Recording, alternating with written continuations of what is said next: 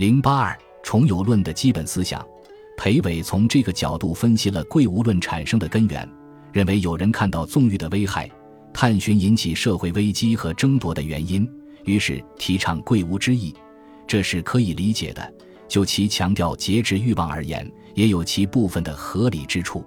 他说：“悠悠之徒，害乎弱资之信，而寻兼争所缘；察夫偏执有弊，而睹减损之善，遂产贵无之意，而渐渐有之论。”老子记著五千之文，表之晦杂之弊，真举敬意之意，尤以令人释然自疑，何于义之损？谦艮节之止，是以身纵波之类。而著贵无之文，将以绝所非之盈谬，存大善之终结，收留顿于记过，反成正于胸怀。但是，究竟什么是节制欲望的最佳对策呢？裴维认为，应该用理智，而不能用贵无论，此乃昏明所结，不可不审。就是说，这是涉及政治混乱或清明的关键问题，必须慎重考虑。下面，裴伟站在维护理智的立场。对贵无论展开了全面的批判。第一，裴伟首先批判贵无论对政治的危害。他说：“见有则必外行，外行则必一致，一致则必忽防，忽防则必忘礼。礼智弗存，则无以为正矣。”裴伟认为，礼智能起到一种规范、约束、前置的作用，就像盛水的容器能使水不向四外泛滥漫流那样。因此。统治者应该用理智来管理百姓，使他们信于所习，心服其业，不速而安，莫有牵制。每个人都安于自己的本分。但是贵无见有的理论却引导人们遗弃理智。如果理智不存在，统治者就失去了统治的手段了。第二，裴伟进一步批判贵无论对道德风俗的危害。他说：“遂薄宗室之物，简公烈之用，高浮游之业。”北经史之贤，是以立言介于虚无，谓之玄妙；处官不亲所思，谓之雅远；奉身散其连操，谓之旷达。故砥砺之风，靡以令耻；放者因思，或被吉凶之理，而忽容止之表，独弃长幼之序，混漫贵贱之极。其甚者，至于裸成，言笑忘仪，以不惜为宏，事行又亏矣。裴伟认为。由贵无论所煽起的一股虚浮旷达之风，对贵贱长幼的等级制度已产生了严重的破坏作用。为了维护这种制度，批判的重点倒不在于欲演情义的现象，而应针对着贵无论的玄学了。第三，裴伟批判了贵无论理论上的片面性，申述了自己建立重有论的宗旨。他说：“观老子之书，虽博有所精，而云有生于无，以虚为主。”偏立一家之词，其有以而然哉？老子以其以无为辞，而只在全有，故其辞曰：以为文不足。若思，则是所记之徒一方之言也。若谓之理信以无为宗，则偏而害当矣。为了重记先典，扶明大业，有益于时，裴伟在时代责任感的驱使下，不得不起来驳斥无家之意，扭转当时的学风。重有论的最后一段是全文的总结，从有无之辩的角度批判了贵无论的理论基础，论证了只有重有才有益于世道人心，与第一段首尾呼应。裴伟说：“夫至无者，无以能生，故始生者自生也。自生而必体有，则有一而生亏矣。生以有为几分，则虚无是有之所谓宜者也。故养计划之有，非无用之所能全也。”礼既有之重，非无为之所能循也。心非事也，而治事必由于心。然不可以治事以非事，谓心为无也。将非气也，而治气必须于将。然不可以治气以非气，谓将非有也。是以欲收重权之林，非偃息之所能获也；允高庸之勤，非进拱之所能解也；审头贤耳之用，非无知之所能揽也。由此而观，既有者皆有也，虚无希异于已有之群生哉？贵无论玄学的基本命题是以无为本，但是也保留了一个有生于无的宇宙生成论的尾巴，使他在理论上陷入困境，难以自圆其说。此外，贵无论玄学对什么是有，什么是无没有做出清楚明白的解说。虽然就其本意而言，有是指有形有相的现象，无是指无形无相的本体。无论现象或本体都是存在，而不是非存在。但是人们可以望文生义，把有说成存在，把无说成非存在，从而把有与无对立起来。裴伟正是抓住了贵无论玄学的这两个致命弱点，对他进行批判的。裴伟批判有生于无时，援引了自生的说法。他说：“夫之无者，无以能生，故使生者自生也。”自生的说法不是裴伟的独创，首先是由早于他的向秀提出来的。列子天瑞篇张占注说：“向秀注曰：‘吾之生也，非无之所生，则生自生耳。’”生生者，其有物哉？无物也，故不生也。无之化也，非物之所化，则化自化耳。化化者，其有物哉？无物也，故不化焉。若是生物者一生，化物者一化，则与物俱化，亦悉异于物。名夫不生不化者，然后能为生化之本也。向秀是嵇康的好友。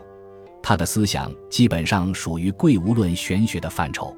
从他这一段言论来看，贵无论玄学已经在用自生来扬弃有生于无的命题了。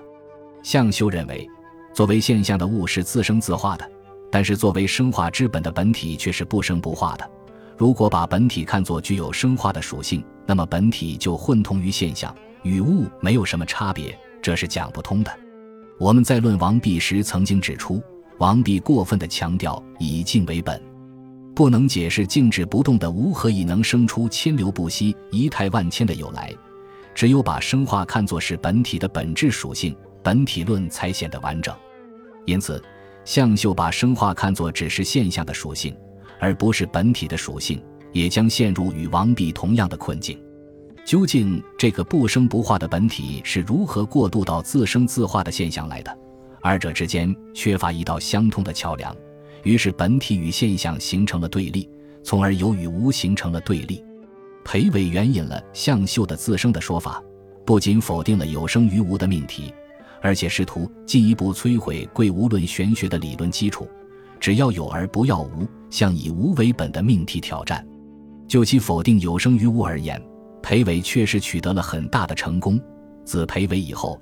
很少有人再提有生于无了，但就其建立重有论的根本宗旨而言，裴伟却暴露了自己的理论缺陷，并没有达到预期的目的。我们曾经指出，贵无论玄学用有与无这一对范畴来表述现象与本体的关系，是本体论处于低级发展阶段的一种理论上不够成熟的表现。但是，不管怎么说，在一个本体论的哲学中，现象与本体毕竟是既对立又统一，不能把二者混同起来，而必须用两个不同而又成对的辩证范畴来表述。然而裴伟却抛弃了无这个范畴，直接把有确立为本体。如果有是本体，那么什么是现象呢？如果有既是本体又是现象，那么二者之间一系列复杂的关系又如何通过这个孤立无偶的有来展开呢？在中外哲学史上。任何哲学体系都要通过概念之间的联系和转化才能成立。裴伟的重有论之所以不成体系，原因就在于混同了现象与本体，缺少概念之间的联系和转化。